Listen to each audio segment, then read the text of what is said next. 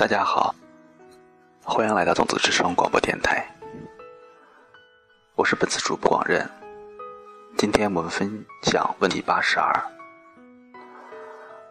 我丈夫床上的表现曾经非常棒，但近几年来他几乎无法勃起，这让我感觉很糟糕，好像错是在我身上。有什么种子可以让他重振雄风？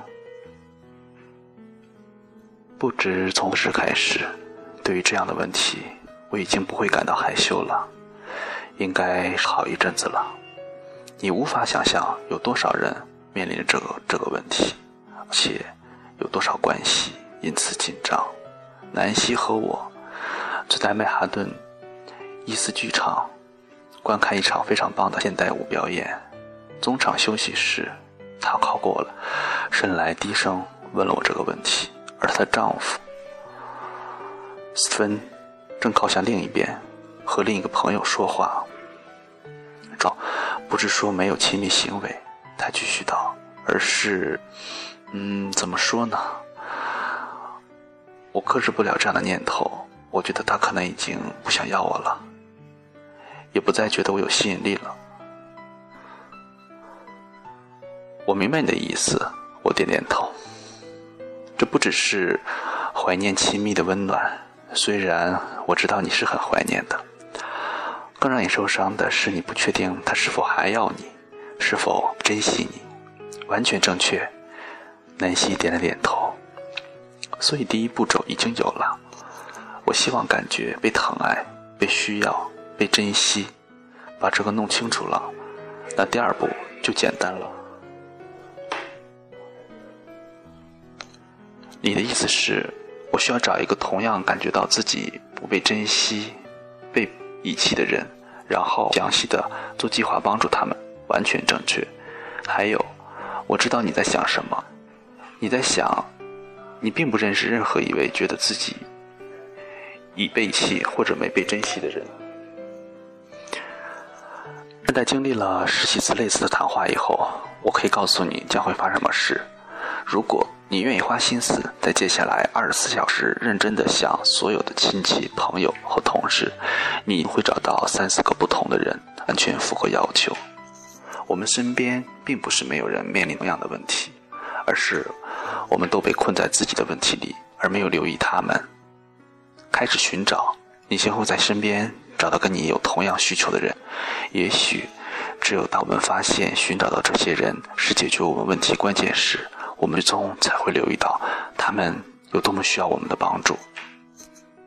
好的，那我必须去找那些觉得自己不被珍惜的人，然后让他们觉得被珍惜，或者让他们觉得我很珍惜他们。南希抬头看了看，然后在脑海中思索着谁需要帮忙。我让他思索完毕，然后清了清我的喉咙，提醒他。还没有讲完，还有南希。刚才你说了，你要让他们觉得你珍惜他们，这就要追溯到有史以来关于种子这方面最伟大的一部经典《巨蛇论》，或是《阿毗达摩与蛇论》。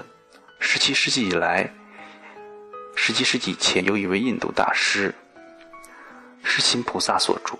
里面我们读到，虽然我们所做的事和所说的话肯定会种下一粒种子，但我们内在的念头却是力量最强大的。所以，试图跟对方表达我们有多珍惜他们是一回事儿，在意识里确确实实的珍惜他们又是另一回事儿。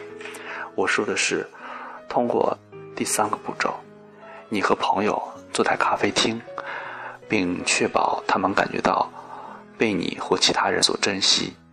你会积累很多的种子，但在你到达咖啡厅之前，还有回到家之后，你得花些时间想想你到底多么珍惜他们，还有想想那些会使你更珍惜他们的理由，这点非常重要。